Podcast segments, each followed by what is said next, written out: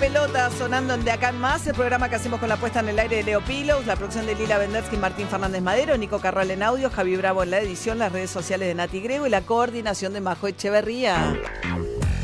8 de la mañana, 16 minutos, fresca la mañana, ¿eh? 12 grados, 18 va a ser la máxima.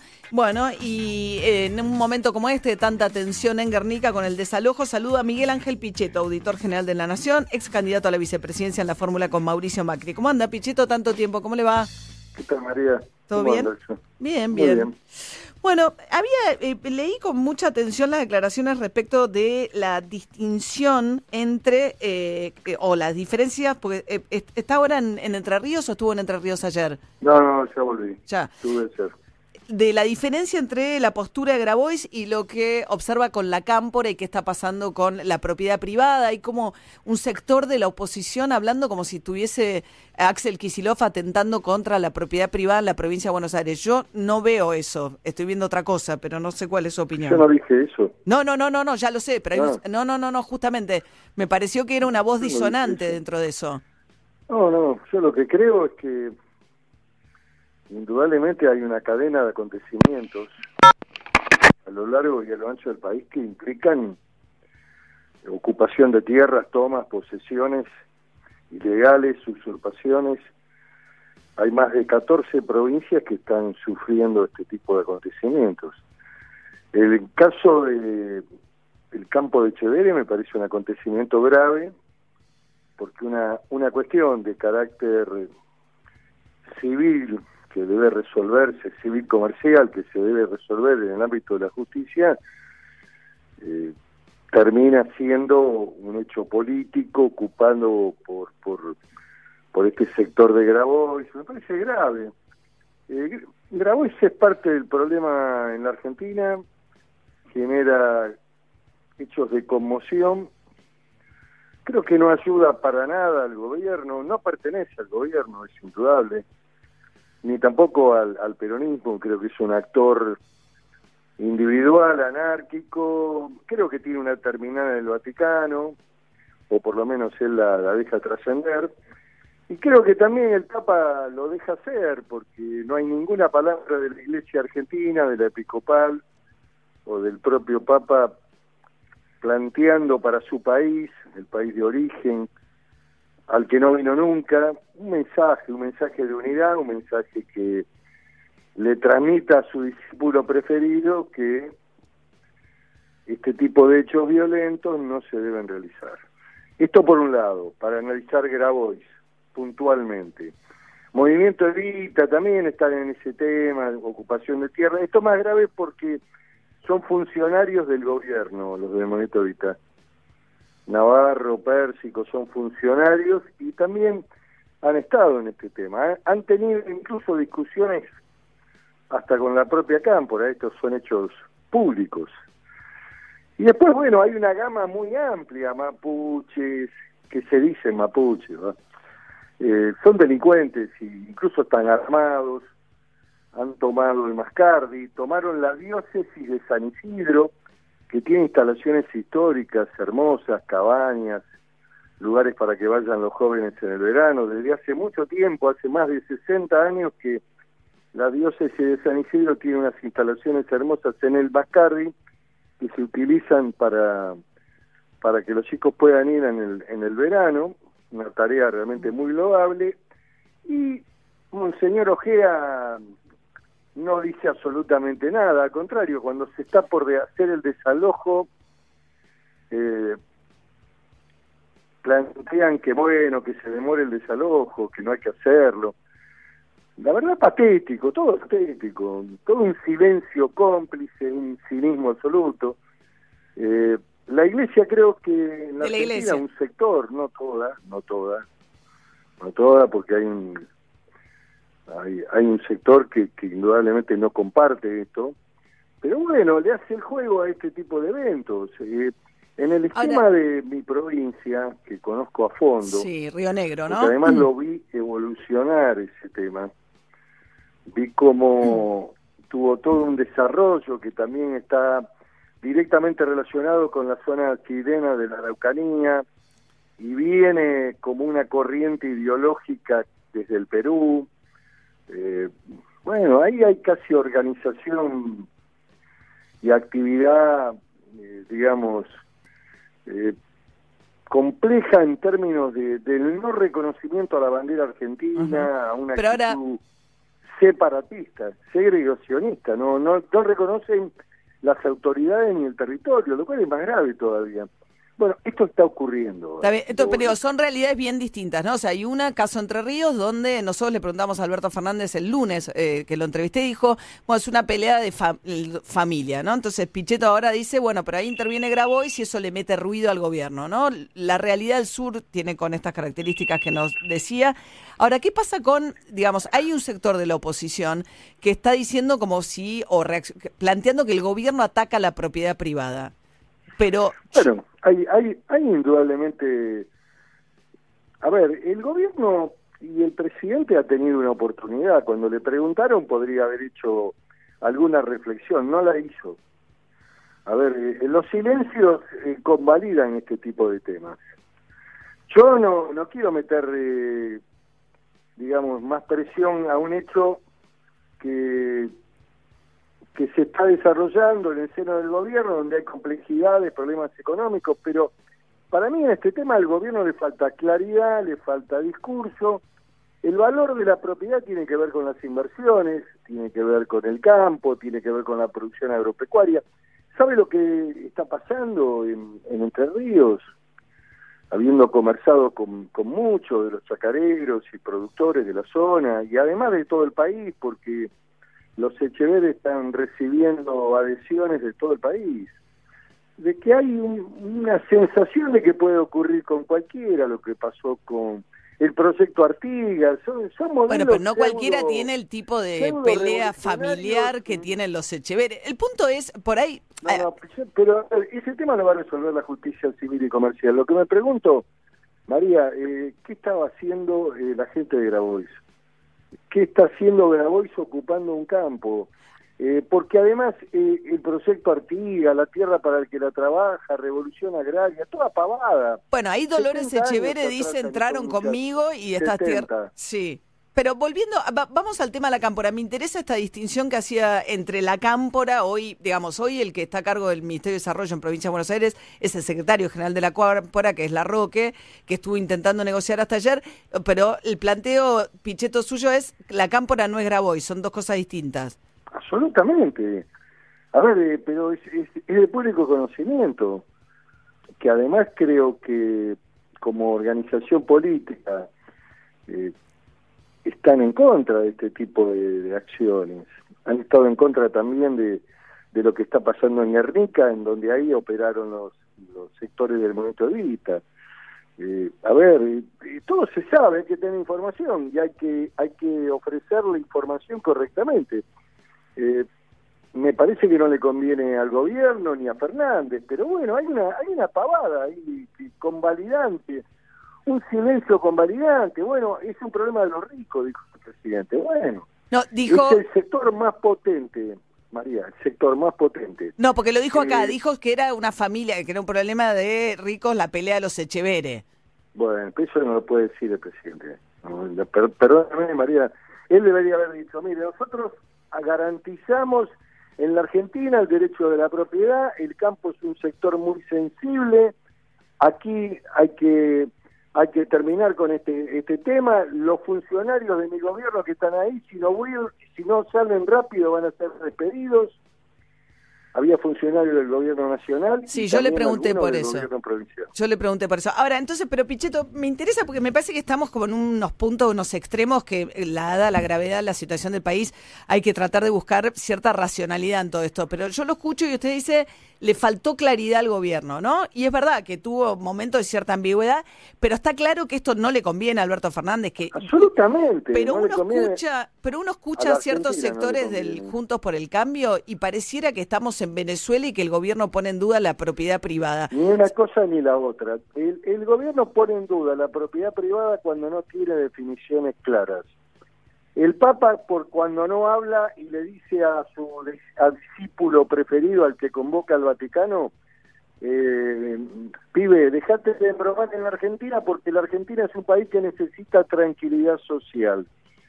Y los muchachos estos del momento de vista tienen que dejar de jugar el jueguito este de, de, de la pobreza, de que bueno, que la pobreza justifica todo, porque lo que hay que hacer es emprender acciones por parte de los gobiernos provinciales. Sí, Yo desde que tengo uso de razón en la Argentina, eh, siempre ha habido una demanda habitacional, que empeora con el correr, terrenos. claro. Sí, sí. Pero ahora, bueno, Levita no está ahora, ¿no? Quedaron las organizaciones de izquierda.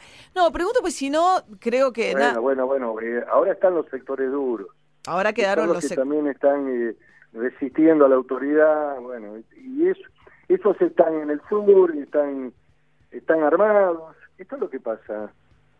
Y, no es solamente esto que estamos viendo, hay, hay más de 12 provincias con ocupaciones, porque todo eso, esto tiene un esquema de imitación inmediatamente se, se como si se convalida, si nadie actúa, si los jueces son Bueno, ahora están actuando. Hay una orden judicial y entraron los 4.000 desalojos. policías. ¿Cómo? Eh, Digo, ahora hay una orden judicial y hay un operativo, un mega operativo de Bueno, Bernie pero está desalojándolo. Lo que están haciendo en Guernica está correcto. Ha habido primero una tarea del gobierno tratando de persuadir de que se vaya. Hasta se ofrecieron un subsidio, lo cual también esto es complejo porque después eh, va a haber ocupaciones para que le den un subsidio. Pero Abrieron un registro digo, en toda la provincia, pero es verdad, es, un, es el riesgo. Sacarlos, sacarlos sin violencia. Ahora interviene la, la policía, lo- las fuerzas especiales de la policía bonaerense por una orden emitida por un juez. Está bien.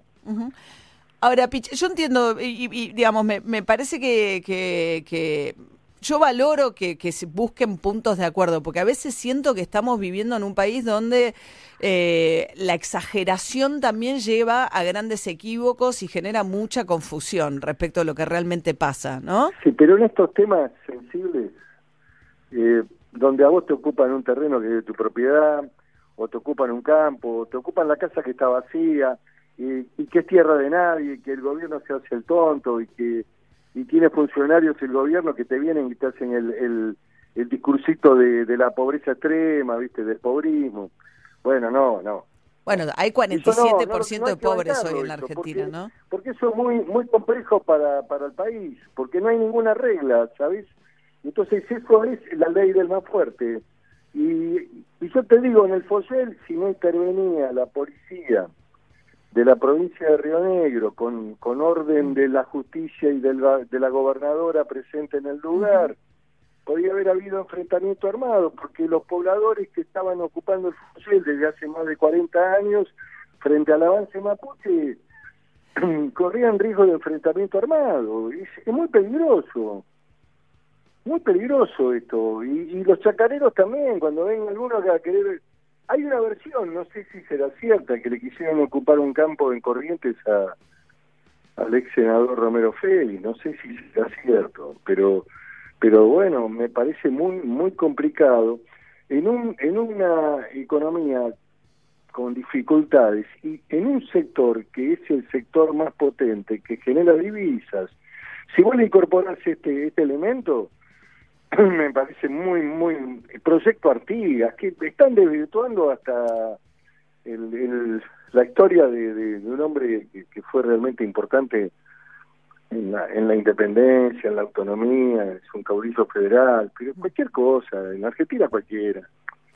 El problema es Grabois, Grabois es un problema, es un problema, como lo son otras organizaciones duras de la Argentina que funcionan por izquierda y que indudablemente izquierda dura, por supuesto, y que toman tierra, toman propiedades ajenas, eso me parece que no hay que permitirlo y en eso hay que tener un discurso contundente por parte del gobierno. Si el gobierno tiene, tiene ese mensaje, también es un mensaje a la justicia, que a veces se hace la distraída.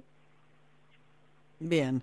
Miguel Ángel Pichetto, auditor general de la Nación, ex candidato Bueno. a la vicepresidencia de la fórmula de con Mauricio Macri. Buen día y gracias por atendernos. ¿eh? Chao, María, gracias. Hasta luego.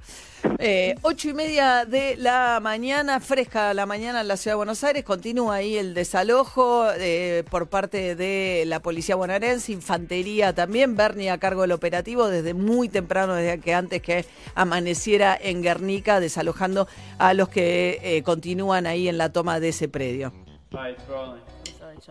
Amy Winehouse, Valerie.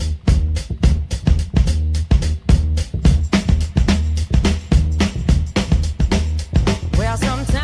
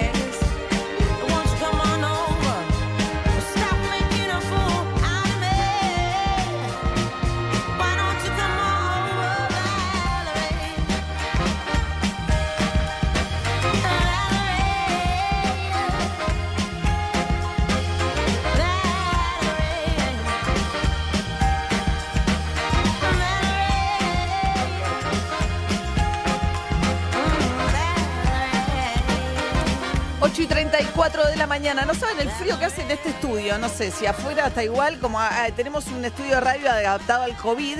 Ah, la ventilación es mi nuevo lema en la vida. Y entonces me paso eh, eh, Ah, Con mirá. caperita, te con pusiste camperita. sí, es que tenemos ventana ahora en el estudio de radio y Claro. hace una especie de. Como de gran corriente. chifleco. Están ventilando. Con la ventilación ventilando. central. Sí, sí. Está bien. Yo justo iba a hablar de San Lorenzo, María. pero ¿Qué? bueno. no Dale, sé podés. si Ah, sí, ¿qué Ah. tenés? Ah, no. Ah, no, bueno, no. Me había Vos sabés que tenés. ¿Qué? No, obviamente, vos sabés que hace siete meses no juegan, es un montón. Vos sabés que tienen Nos- un técnico nuevo, que no burlar, debutó ¿no? todavía. No burló. No, ¿qué Claro. pasa? ¿Qué te dije? Dale. Dale. No, Soso. vos sabés que tenés te- técnico Esto nuevo, ya Mariano es un viva la Soso. Pepa. Hoy que tenemos Bueno, estos dichos. 104 correctos. años hace una semana cumplió Viva la Pepa. Eh, bueno, lo que te iba a decir es que Mariano Soso ayer habló por primera vez como técnico de San Lorenzo. Es el nuevo entrenador, 39 años, muy joven. Eh, juegan ustedes con Argentinos Juniors el sábado 18.45, María. Y escúchame, ¿qué piensa de su equipo? Escuchalo a tu nuevo técnico, María. Pensá, ya empecé a grabarte la voz. A Habla ver. un poco en difícil. ¿Habla en Eh, a difícil que veces- es un discípulo de Bielsa? Sí, tercera generación. Pero es discípulo de Bielsa, es onda Bielsa. sería una onda Bielsa. Vamos a ver si lo puede concretar con el equipo de San Lorenzo. Esto lo-. Los de Leeds tampoco bueno, son, no, que jugadores, ¿no? Claro, tampoco es del Leeds. Bueno, ¿no? Escuchá, igual es cortito, acá se entiende todo, pero a veces entra en, berenje- en berenjenales. En este caso no, habla de lo que ve del equipo para el campeonato. A ver. Siento que somos un equipo en construcción y, bueno, nuestra, nuestra intención es poder eh, manifestar en lo que va a ser el comienzo del torneo eh, rasgos distintivos de este equipo, pero mm, seguramente eh, reconocemos que eso va a ser gradual, que va a ser paulatino. Si bien hoy nos reconocemos en una etapa sólida, en cuanto a algunos aspectos, también somos conscientes que estamos en pleno desarrollo. Bueno, eh, a ver, eh, ya te, da- te vamos dando, ¿no? Eh, rasgos distintivos, ¿eh? estamos buscando los rasgos Estamos distintivos. precalentando, sí. Gradual y paulatino. Palabras que empiezan a, escuchar los hinchas de San Lorenzo que estaban más acostumbrados a otra cosa. Es un buen entrenador, joven, le fue muy bien en Defensa y Justicia, hay que darle tiempo. eh, y él lo dijo, es un equipo en construcción. Así que anda pensando, Mariano Soso es tu técnico, María. Mariano Soso, bueno, sí, ok, Soso. perfecto. Bien, eh, para que lo tengas en cuenta. Mañana Sábado arranca el 18:45. campeonato, ¿eh? Ya, ya arranca el campeonato Sí. mañana. Con gimnasia no sabemos si Maradona estará o no, porque sigue aislado Hoy por el tema del. COVID, ¿no? Muy bien. Exactamente. Y hoy, y hoy Tapia va a hacer la recorrida en el River Camp, eh, donde ya hay, hay cabina, albañiles, gente. Y lo va a pero- habilitar y chau. y va a habilitarlo y van a jugar en el River Camp en Muy bien. durante la Copa. Muy bien, Emi, Emi Pinzón ya habló. Ari Hergot nos trae las ¿Eh? novedades de Netflix. Exactamente, María, porque ayer se hizo una presentación eh, vía virtual para toda la prensa de Latinoamérica con los próximos contenidos. Algunos podemos contar y otros eh, nos han pedido cierto embargo. Pero de lo que se puede contar, anote, Pinci, porque tengo fecha. Tengo fecha de Cobra Kai. Así que Cobra Kai nunca muere. Cobra Kai nunca, Nunca muere. mu- Cobra Kai nunca muere. Exactamente. 8 de enero de 2021, tercera temporada de Cobra Kai. 8 de enero de 2021, tercera temporada de Cobra Kai, que además va a tener una cuarta. Recordemos, Cobra Kai es la serie que sigue aquellos hechos que ocurrieron en Karate Kid. María, vos ya sabés ahora que te presentamos Ahora lo sé Karate todo. Kid. Sí. Claro. Bueno, también habrá Luis Miguel la serie. No tenemos fecha concreta, mientras Pinzón muestra su remera de Cobra Kai. Eh, tenemos, póster, todo eh, tiene. de todo. Bueno, mientras no tenemos fecha concreta de Luis Miguel la serie segunda temporada, lo que sí tenemos concreto, claro, es que habrá segunda temporada y llegará en el primer semestre del 2021. Habrá entonces Luis Miguel la serie y esta que te gusta a vos, María, The Crown. The Crown, cuarta temporada, 15 de noviembre. Falta muy poquito, ¿eh? Para la cuarta temporada de The Crown, 15 de noviembre, donde aparecerá Emma Corrin interpretando a Lady Di. Ya hemos visto algunas imágenes, la verdad que es impactante el parecido de, de Emma Corrin. Lo último, además, una película argentina que va a ser muy pero muy esperada, con Valeria Bertuccelli al frente, dirigida por Carlos Sorín, se llama El cuaderno de Tommy. Va a llegar el 24 de noviembre, también falta muy poquito tiempo. Es una película basada en una, en una historia real, ¿eh? en, la historia de Marí Vázquez, la, la historia del libro que se llama El cuaderno de Nippur. Una, una madre que es eh, diagnosticada de cáncer, tiene una enfermedad terminal y decide dejarle un cuaderno a, a su hijo, dejarle ahí este, cada una de las cosas que ocurren, además de contar su historia a través de las redes sociales. Es hermoso Eh, el con- cuaderno de libro es es, un libro de una belleza, de una tristeza infinita, pero es un libro hermosísimo. Yo conocí al viudo también y Nippur eh, vino a la radio cuando vino con el libro. Habían hecho una edición chiquitita y fue un boom increíble porque es un libro, bueno, de una madre frente a la muerte que le deja un libro lleno de enseñanza, lleno de esperanza. Es un libro muy bello, eh, muy, muy bello. Totalmente. Y me gusta Y esa tiene película en manos de Sorín, la sensibilidad de Sorín Sí. para una película así. Y Valeria Bertuccelli, ¿no? Para, Sí. También para ese papel, ¿no? En el que tiene, por supuesto, dolor, pero también algunas cositas de, de- de humor, ¿no? tiene mucho humor y tiene, sí, Claro. además tiene una cosa de, de que es de celebrarle la vida que tiene por delante. Es un, como legado de una madre eh, para morir, es una cosa espectacular, realmente. Es muy Y yo la seguía en redes a ella, eh, que fue, era una comunidad tuitera de luto cuando falleció y hasta último momento haciendo un humor muy, muy, muy, muy gracioso. Total. Sí, fue 24 de noviembre es la fecha. Ah, Anótenla ¿sí? ¿Se 24 de noviembre porque Mirá. la verdad se estrena entonces a través de Netflix 24 de noviembre con, te decía entonces, Carlos Solina al, al mando, eh, Valeria Bertuccelli y Esteban Lamote. Muy bien, hay cortes por todos lados en ingresos a la ciudad de Buenos Aires, hay protestas en el obelisco, corte en Puente Porredón, frente al Hospital Posadas también, eh, de grupos de izquierda que están protestando por el desalojo que en este momento lleva enfrentamientos, hay un grupo que todavía resiste eh, y está allí la colega, amiga Lorena Maciel, trabajando desde la madrugada. ¿Cómo estás, Lore? Hola María, ¿cómo estás? La verdad que sí, no esperaba estar esta mañana acá, eh, pero todo empezó ayer a la tarde. Este, yo venía pidiendo, insistiendo a la gente de Bernie eh, poder este, cubrir de alguna manera lo que era el desalojo, pero nunca me iba a imaginar que de pronto recibo un llamado tipo medio encriptado a las 7 de la tarde, que tenía que estar en Puente 12 a la una y media de la mañana, sin saber nada, me imaginé, pero bueno, como se había dicho que esto se hacía el viernes, no sabía qué operativo era, ¿viste? Me imaginé. Y luego, este, mm, me encuentro con tres colegas, uno de los colegas cuando ve el helicóptero se va, dice, no, esto yo le dio miedo, no sé qué pasó, se fue, quedamos tres periodistas, y nos dijeron que nos llevaban a la Bucetich y no, y terminamos acá en Guernica y ahí, bueno, me desayuno que tenía que caminar cuatro kilómetros con todo un plan súper orquestado ya de Bernie, hiper pensado, nada improvisado, para poder rodear de alguna manera este predio enorme, que tiene como no, 80, 90 hectáreas, este, y donde ya muchas de las este, de estas viviendas tan precarias, María, estaban ya deshabitadas. De alguna manera había un aviso, tenían un aviso de que algo iba a pasar, creían que iba a ser, eh, qué sé yo, tipo 6 de la mañana, 7 de la mañana, la verdad es que nosotros, eh, helicóptero por medio, más los cuatro kilómetros, a las cuatro y media ya estábamos acá y tuvimos que esperar a que llegaran los tres fiscales y a que se hiciera de día para que dieran la orden de poder avanzar. Y bueno, ahí quedé yo un poco enredada en medio de todo, de, de un desalojo que yo creo que para Bernie eh, terminó, digamos, más allá de los incidentes que ahora, terminó con un resultado positivo, ¿no? Porque mucha gente además, yo misma vi cómo accedía a irse por su propia cuenta, ¿no? Claro, es que es un cuerpo a cuerpo muy delicado, ¿no? Eh, creo que ahí se ve que Bernie apostó a llevar una cantidad de, ¿no? De oficiales que fuese una contundencia tal, ¿no? Y fueron, por lo que se vio, lo- Eran, eran 4.000, María, era Claro. impresionante, camiones y camiones de una ruta que no está terminada, que se llama Néstor Kirchner,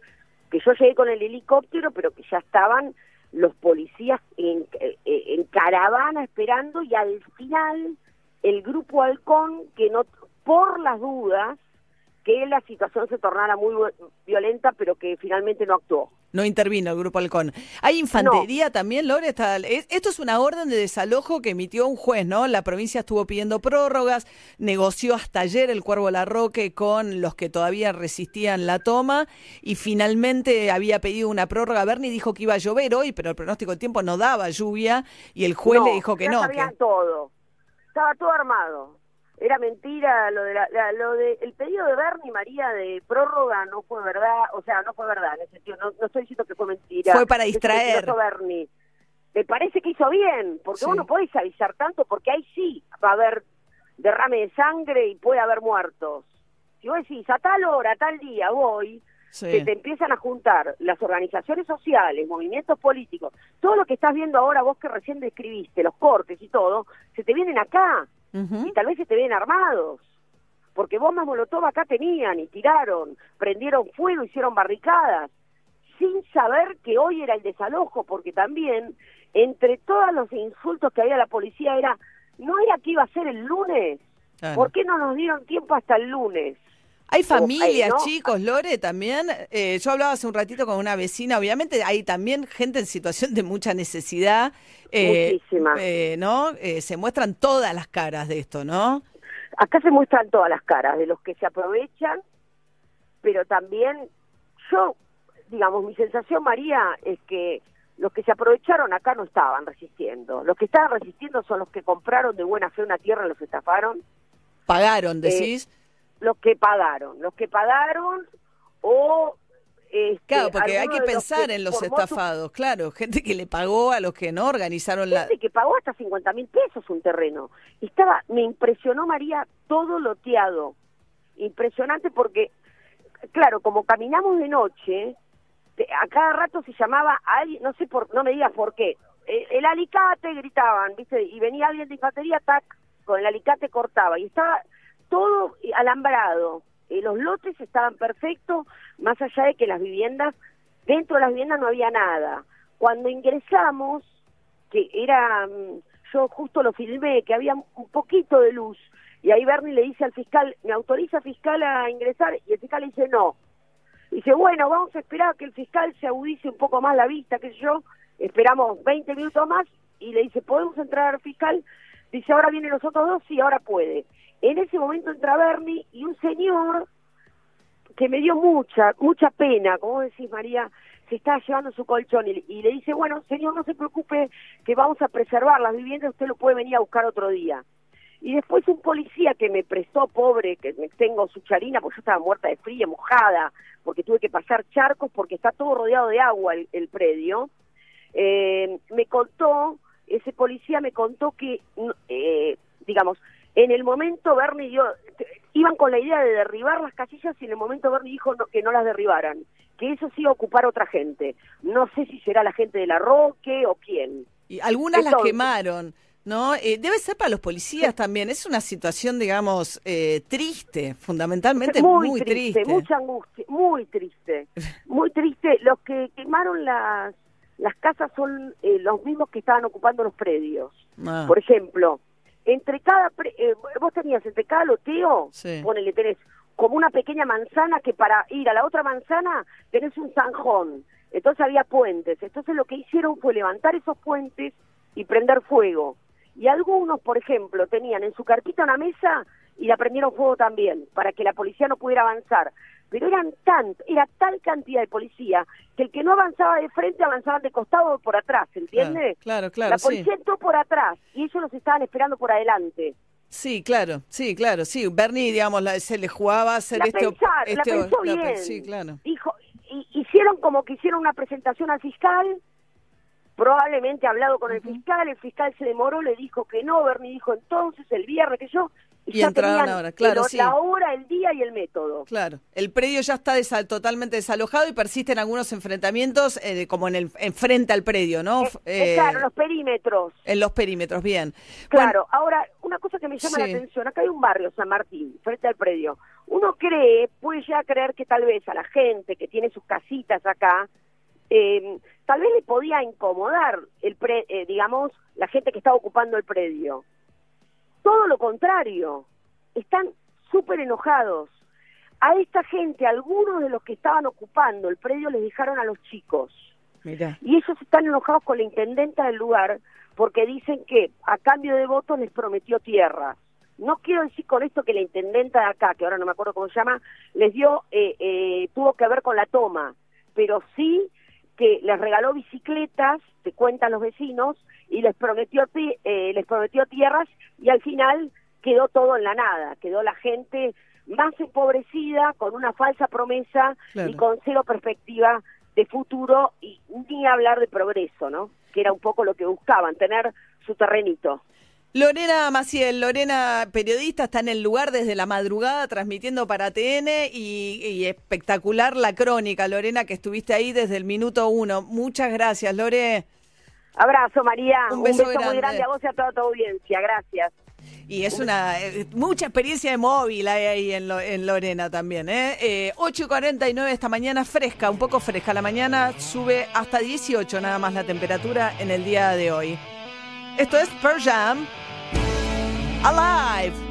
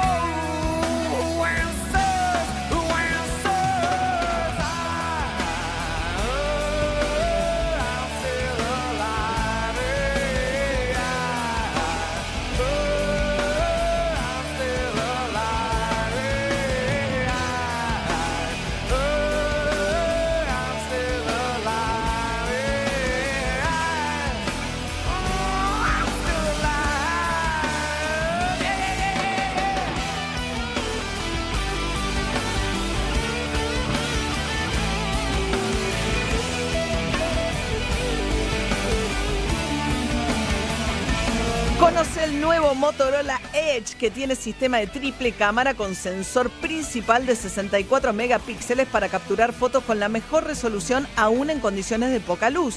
Además, disfruta hasta dos días con una sola carga gracias a su potente batería con 4500 miliamperios.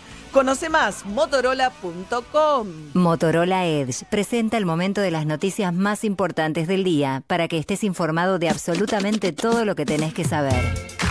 Bueno, la Cámara de Diputados le dio media sanción al presupuesto. En el momento en que tocaba eh, los discursos de cierre de los bloques, empezó el operativo en Guernica, eso hizo cambiar los planes y al final no hubo eh, tal eh, discurso de cierre de los bloques. Es una situación, es curioso, ¿no? Porque mientras una parte de la oposición acusa al gobierno y al gobierno provincial de Axel Kisilov de atentar contra la propiedad privada, aparece este mega operativo que lleva adelante eh, Bernie para desalojar, cosa que ya hizo el predio de Guernica en función de una orden judicial, con lo cual no hay ningún, ninguna razón este, para decir que la provincia de Buenos Aires está descuidando la preservación de la propiedad privada un día como hoy, ¿no? Más bien todo lo contrario, y son las organizaciones de izquierda las que están criticando a Kisilov este, por este operativo.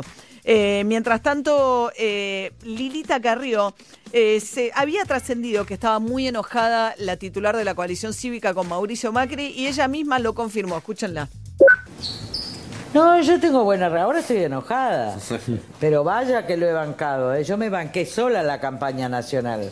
Ocho meses. Ahora estoy enojada porque me faltó el respeto. ¿Por ¿Con qué? Pero igual soy amiga de Julián. ¿Con no qué? tengo ganas de hablar con Macri. De Macri. Hay elecciones el año próximo. Porque él ya fue. A ver, fue, Fue. quieras o no, fue Marcelo T. de Alvear. ¿Qué más querés? A mí nunca me permitieron, con una formación enorme, ser presidente de los argentinos. Nunca. Ni el periodismo, ni la gente. A él le permitieron y nosotros acompañamos para que sea el presidente. Y cumplimos mandato porque paramos dos golpes. Bien, Macri ya fue, está enojada, dice que le faltó el respeto, no explicó por qué. Eh, Lilita Carrió que dice que no le permitieron, no ganó elecciones en realidad Lilita Carrió, digamos, no, no, ninguna de las veces que se candidateó ganó elecciones a presidente. Claramente fue un palazo Sí, le dieron un palazo, Mauricio, sí, sí, un palazo amigo, digamos, ¿no? Mientras tanto, hablamos también eh, con Mario González, el hijo de Jairo. No voy a decir, pero Flora empezó a hacer circular fotos por el WhatsApp este, de Es Mario. un bombón. Es un bombón como su hermano Iván, el actor. Sí. Basta, corta la flora. Y yo serio. lo googleé, María, porque cuando vos haces notas, siempre le googleo a ver la cara de la persona con la que está hablando. Lo dices con esa tra- así inocencia y de golpe. No, qué sí, es verdad, tiene un poco de razón, Flora. Buah, ya, ya nos tapó el agua. Está, estamos- basta el estamos perdidos. este. Google, Google, Mario González, eh, al, eh, al concejal París. Digamos, es concejal en París. Va. Con eso, o sea, te da- o sea, eh, si es un concejal, de, si es un concejal de, de un barrio, No es lo no, mismo, no es lo mismo, no es lo mismo. No es lo mismo. Y aparte tenés al, al suegro mismo. que toca la guitarra. Un concejal del conurbano no es lo mismo. como los dioses. No, no. No, No es lo mismo Papá conur- invita a comer un asado. El pibe que se crió en Francia con Mariana Walsh, con Cortázar. Tiene otra vida. Pero es otra cosa, No. es otro. Un concejal que toca una- un chamamé está todo mal. El, el hijo de Jairo. El No, hijo de vive en. París. ¿Se dan Y por eso. Dicho Pero todo sí es parte de lindo.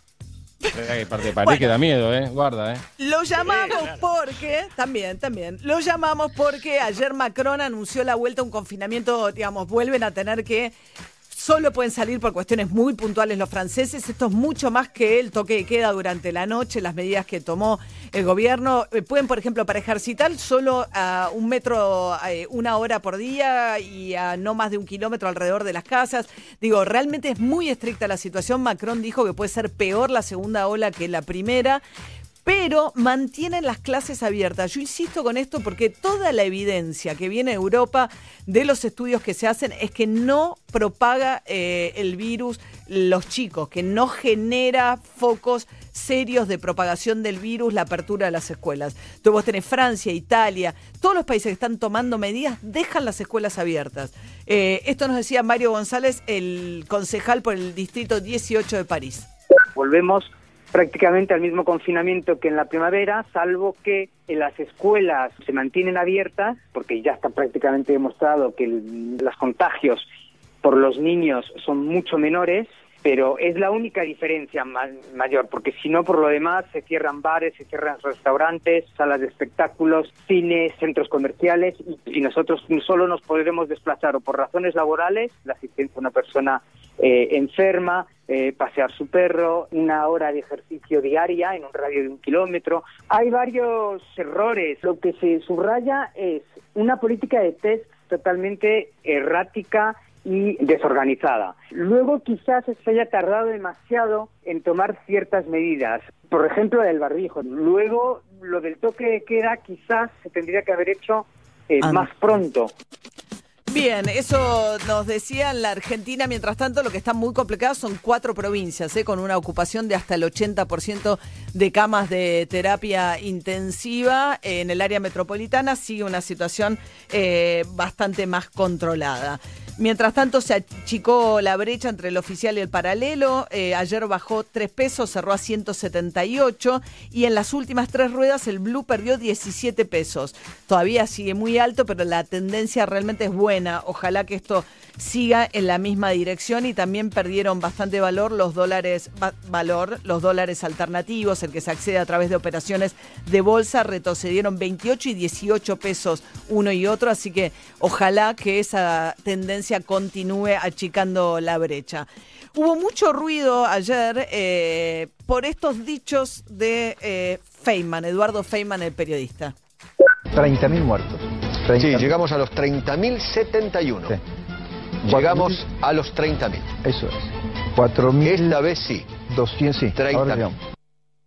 Bien, una alusión obviamente a que esta vez sí son 30.000 muertos y no como eh, poniendo en duda el número, por supuesto, de lo que fueron los desaparecidos de la última dictadura militar.